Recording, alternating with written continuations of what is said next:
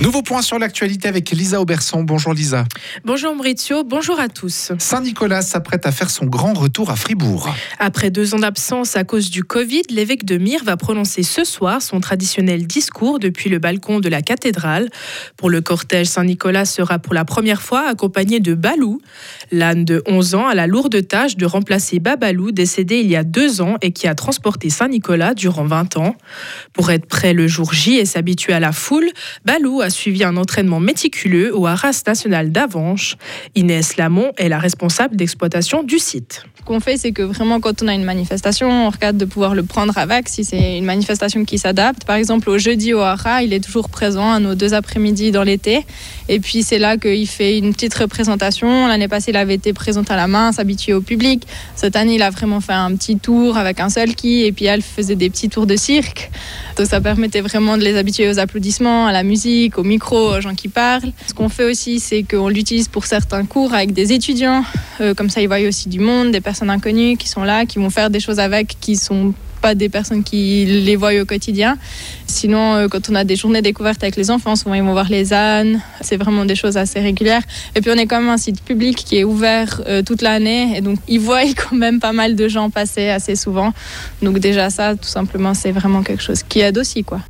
Environ 30 000 personnes sont attendues pour le cortège et le discours aujourd'hui en ville de Fribourg. Les Fribourgeois sont solidaires. C'est le constat que fait la conférence Saint-Vincent de Paul de la paroisse Saint-Pierre à Fribourg.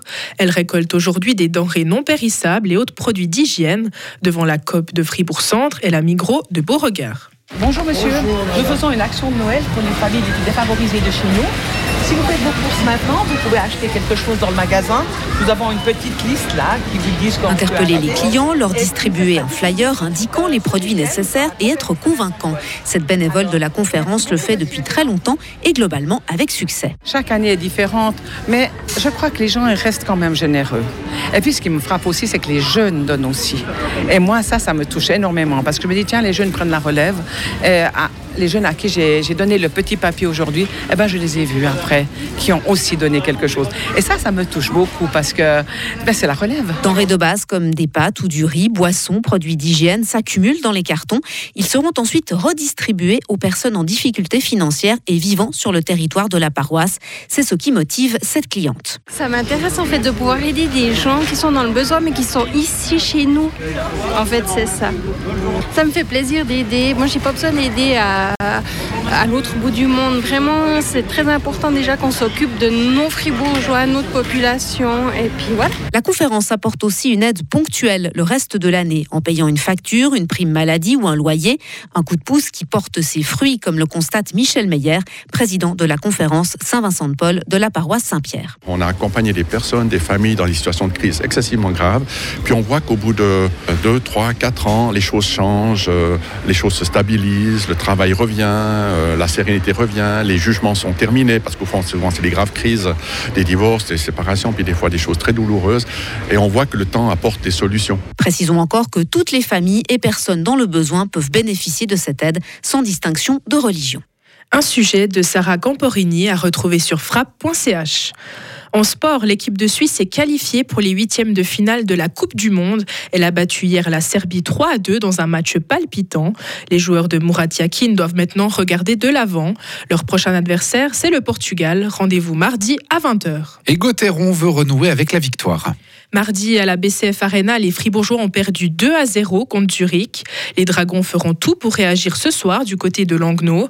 L'entraîneur Christian Dubé a pour cela changé son alignement.